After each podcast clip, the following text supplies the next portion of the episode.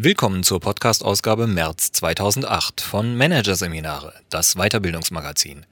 Am Ende dieser Ausgabe hören Sie einige Kurzmeldungen sowie Hinweise auf weitere Artikel aus dem aktuellen Heft. Doch zunächst Das Management von morgen. Welche Megatrends die Zukunft prägen? Von André Martens. Wie verändert sich die Wirtschafts- und Weiterbildungswelt? Diese Frage treibt Trainer und Berater ebenso wie Führungskräfte um. Managerseminare hat sich auf die Suche nach Antworten begeben. In Gesprächen mit renommierten Zukunftsforschern kam heraus, es sind vor allem die Megatrends Feminisierung, Demografie und Gesundheit, die dem Management und der Weiterbildung von morgen ihren Stempel aufdrücken. Hier ein Kurzüberblick des Artikels. Bessere Bildung und emotionale Intelligenz. Warum künftig Frauen in den Unternehmen den Ton angeben werden. Weiblicher Wertewandel. Warum für Machtmenschen in den Unternehmen in Zukunft kein Platz mehr ist. Das Ende der Zeitarbeit. Wie die Feminisierung und die Reifung der Gesellschaft befristete Beschäftigungsverhältnisse aussterben lassen. Impulsgeber und Networker. Welche Rollen die älteren Beschäftigten in den Unternehmen übernehmen werden. Neue Lernformate. Wie künftig miteinander statt voneinander gelernt wird. Moderator statt Wissensvermittler die neue Rolle der Weiterbildner. Büroutensilien als Gesundheitswächter. Welche Innovationen der Megatrend Gesundheit hervorbringen wird. Das Jahr 2007 beschlossen die Mitarbeiter der Dienst AG in Saarbrücken mit einer Weihnachtsfeier der anderen Art. Statt Gänsebraten und Glühwein wurden Müsli und Mineralwasser serviert. Statt Bürogerüchte auszutauschen, wurde über Kalorientabellen diskutiert. Der Vorstand des Dienstleistungsunternehmens wollte seinen Mitarbeitern zum Jahresabschluss etwas wirklich Gutes tun und hatte das Betriebsfest mit einem Gesundheitstraining kombiniert. Doppeltes Ziel des Weihnachtsseminars die Mitarbeiter sollten über gesundheitliche Risikofaktoren aufgeklärt werden und zudem Wege kennenlernen, wie Bewegung, gesunde Ernährung und Entspannung in den Arbeitsalltag integriert werden können. Müsli zum Weihnachtsmenü? Auch wenn eine Ernährungsberatung auf einer betrieblichen Weihnachtsfeier ungewöhnlich anmutet, steht das Beispiel doch für eine Entwicklung, die weltweit zu beobachten ist. Immer mehr Menschen legen immer größeren Wert auf Lebensqualität und Gesundheit. Ob am Arbeitsplatz oder in der Freizeit. Es wird sich bewegt, entspannt, entschlackt, bewusst ernährt. In Deutschland etwa schwitzen fast acht Millionen Menschen in Fitnesscentern. Yogakurse stehen hoch im Kurs wie nie zuvor und selbst bei Aldi stehen Bioprodukte im Regal. Der Megatrend Gesundheit fegt mit enormem Tempo durch die Hemisphäre, sagt Janet Huber. Gesundheit ist der Blockbuster unter den Megatrends. Huber ist Mitglied der Geschäftsführung des Kelkheimer Zukunftsinstituts, einem der bekanntesten Thinktanks der europäischen Zukunftsforschung. Dort forscht man insbesondere entlang der sogenannten Megatrends. Megatrends bilden Signale in allen Lebensbereichen, gelten global, vertragen auch vorübergehende Rückschläge und dauern mindestens 30 bis 50 Jahre, nennt die professionelle Weitblickerin die Merkmale von Megatrends. Nicht nur unter den Kelkheimer Zukunftsforschern um den populären Institutsgründer Matthias Hawks sind Megatrends beliebte Schablonen, um verschiedene Facetten möglicher Zukünfte zu betrachten. Um einen Blick in die Zukunft der Unternehmen und der Weiterbildung zu werfen, sollte man laut Huber neben dem Blockbuster Gesundheit zwei weitere unbedingt ansetzen. Den Megatrend Alterung und den Megatrend Frauen. Dieses Trendtrio werde den Unternehmen und der Weiterbildung ein neues Gesicht geben. Die tiefgreifendste Veränderung in der Wirtschafts- und Weiterbildungswelt trauen Trendforscherin Huber und ihre Kollegen dabei jenem der drei Megatrends zu, um den es derzeit noch, zumindest im Vergleich zu den beiden anderen, recht leise ist, den Frauen. Die Frauen sind nicht nur auf dem Vormarsch, sondern ganz klar auf der Überholspur, konstatiert etwa die Zukunftsforscherin Kirsten Brühl. Das hat vor allem zwei Gründe. Erstens, typische weibliche Fähigkeiten wie Team- und Dialogfähigkeit, emotionale Intelligenz und Organisationstalent werden in einer vernetzten Wirtschaftswelt wichtiger, so Brühl. Und zweitens, der bedeutendste Rohstoff der Zukunft, die Bildung, wird schon bald mehrheitlich in weiblicher Hand sein. In Deutschland ist die Anzahl der Abiturientinnen bereits seit einigen Jahren höher als die der Abiturienten. Und an den hiesigen Unis wird ab 2015 die Mehrheit auf dem Campus weiblich sein, wie die Empiriker des Statistischen Bundesamtes hochgerechnet haben. Dass die hochgebildeten Frauen in großer Zahl die Karriereleiter hochklettern, scheint nur eine Frage der Zeit. Die Wirtschaft wird weiblich. Darin sind sich Trendforscher und Sozialwissenschaftler einig. Welche Folgen diese Entwicklung für die Firmen haben könnte, hat Kirsten Brühl in ihrer im Zukunftsinstitut herausgegebenen Studie Female Forces untersucht. Sie wertete zahlreiche Statistiken, Berichte und Gesprächsaufzeichnungen sowie die Ergebnisse eines fortlaufenden Scannings der Konsum- und Unternehmenswelt aus. Die Idee der Untersuchung wenn sich nachweisen lässt, wie Frauen im Arbeitsleben ticken, lässt sich daraus ableiten, wie es in einer von Frauen geprägten Unternehmenswelt zugehen wird. Was die Trendforscherin über die Frauen im Berufsleben herausgefunden hat, passt in die gängigen Vorstellungen. Die Frauen sind im Schnitt weniger machtbewusst und ehrgeizig als die Männer, resümiert Brühl. Authentizität, gegenseitige Achtung und Kollaboration sind für viele von ihnen die sie im Arbeitsleben leitenden Werte. Brühl schlussfolgert daraus zum Beispiel, dass durch die Feminisierung der Wirtschaftswelt die Hierarchien flacher werden. Es wird mehr genetworked, mehr zusammengearbeitet, auch über die Abteilungs- und Unternehmensgrenzen hinweg, sagt sie. Mehr Kommunikation, mehr Kollaboration, weniger Konkurrenz. So zeichnet die Studienautorin die Zukunft.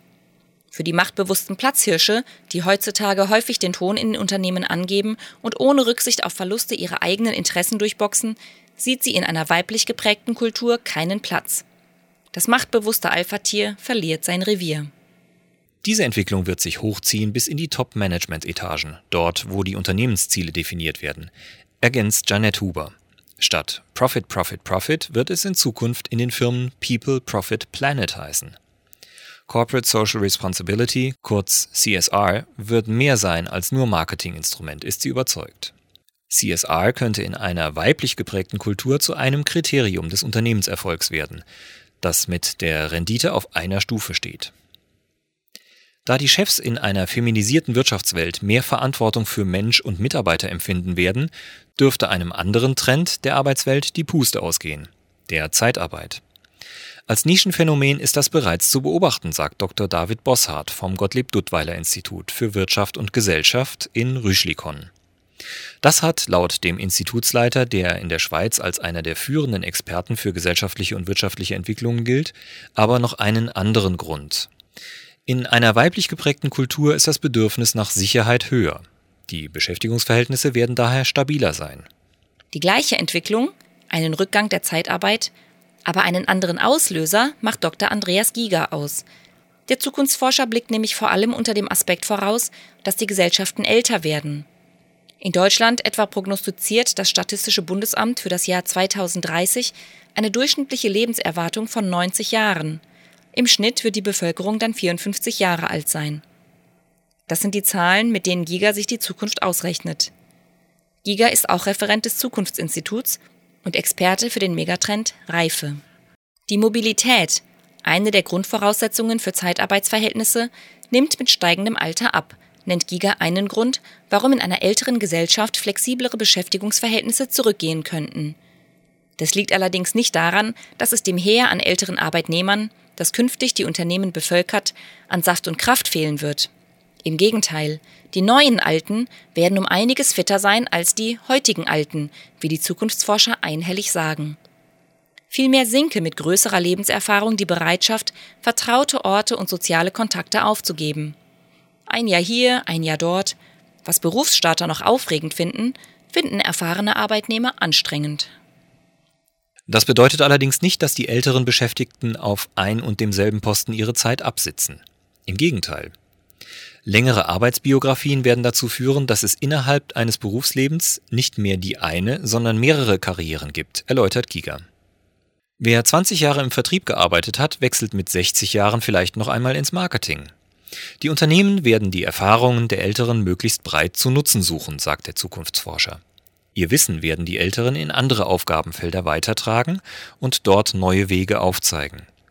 Die Älteren werden die Rolle übernehmen, die wir jetzt noch dem Nachwuchs zuschreiben, die des Impulsgebers und des Networkers zwischen den Abteilungen. Die Personalentwicklung wird in diesem Prozess eine wichtige Rolle einnehmen. Sie wird die erfahrenen Kräfte darauf vorbereiten, ihr Wissen an die Jüngeren weiterzugeben, sei es als Vorgesetzter, Kollege oder Mentor, prophezeit Zukunftsforscher Giger. Was die älteren Beschäftigten in Zukunft lernen, ist, wie gelehrt, beraten, unterstützt und Wissen weitergegeben wird. Aber nicht nur was, sondern auch wie gelernt wird, wird sich in der Zukunft verändern. Allerdings nicht als Folge des Megatrends Alterung. Vor allem die Feminisierung der Kultur wird die Lernlandschaft prägen, ist Trendforscherin Kirsten Brühl überzeugt. Der Hauptgrund?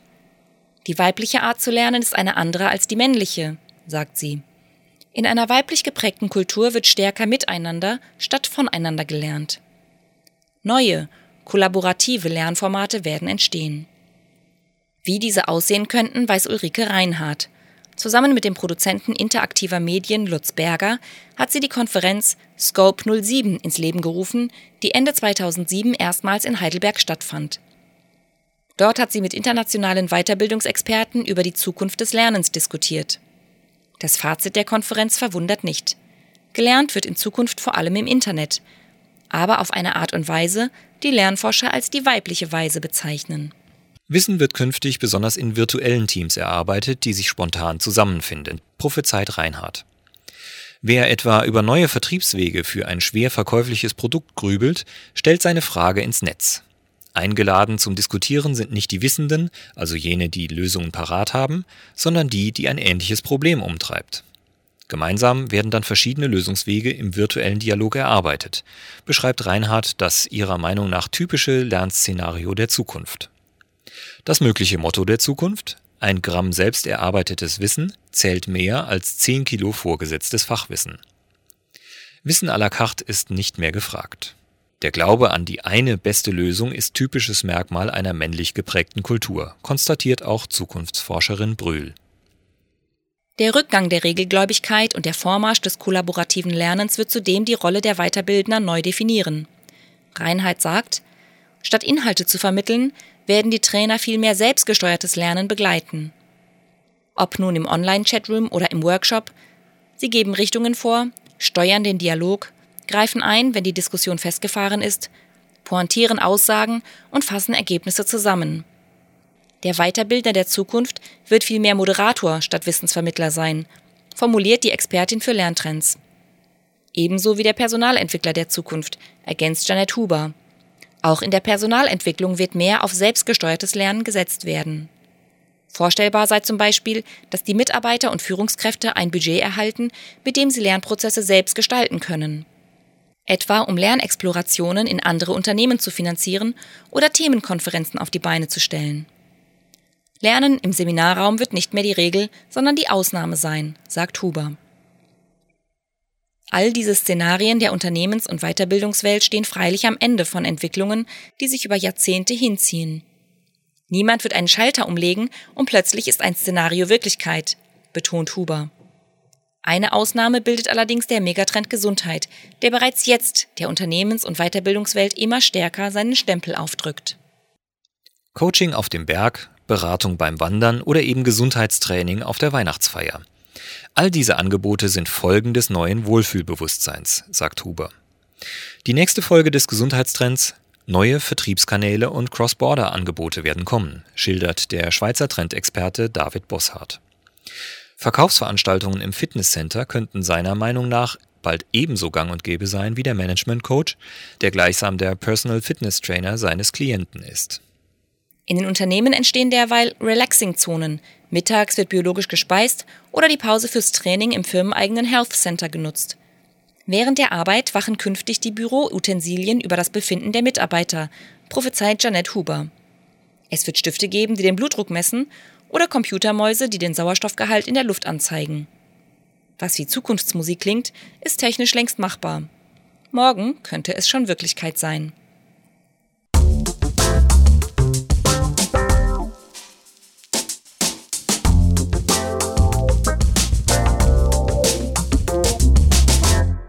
Sie hörten den Artikel Das Management von morgen. Welche Megatrends die Zukunft prägen von André Martens aus der Ausgabe März 2008 von Managerseminare, produziert von voiceletter.de. Und nun noch Kurzmeldungen aus dem aktuellen Heft.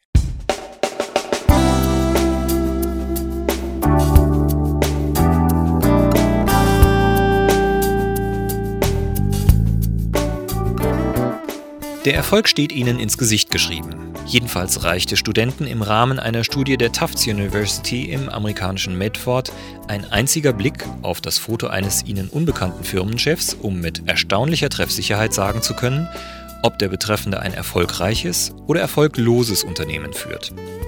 Mögliche Gründe die Bosse eignen sich über die Jahre hinweg den Gesichtsausdruck eines erfolgreichen Chefs an oder gewisse Gesichtsmerkmale werden als Zeichen für bestimmte Charaktereigenschaften wahrgenommen.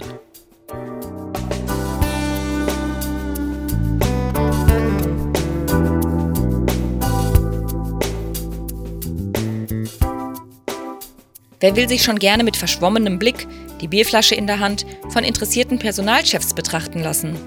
Leider allerdings vergisst das Internet so schnell nichts. So stoßen Personaler, die mal eben den Namen eines potenziellen Bewerbers googeln, gar nicht selten auf belastendes Material aus grauer Vorzeit oder eher bunter Studentenzeit. Nun aber gibt es auch in Deutschland ein Gegenmittel gegen unerwünschte Einblicke im Netz, den Reputation Defender www.reputationdefender.com, einen Schutzdienst, der zur Wiederherstellung der Privatsphäre im Internet antritt. Arbeitsmotto Search and Destroy. Kostenpunkt ca. 26 Euro fürs Gesamtpaket.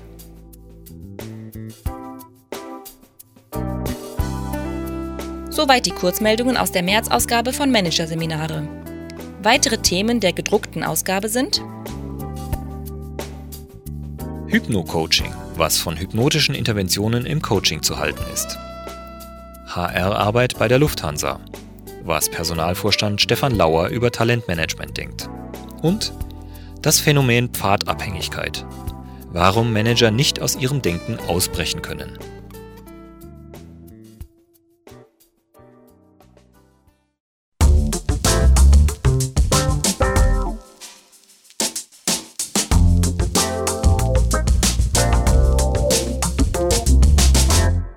Das war der Podcast von Managerseminare, das Weiterbildungsmagazin, Ausgabe März 2008. Dieses Audiofile wurde produziert von voiceletter.de.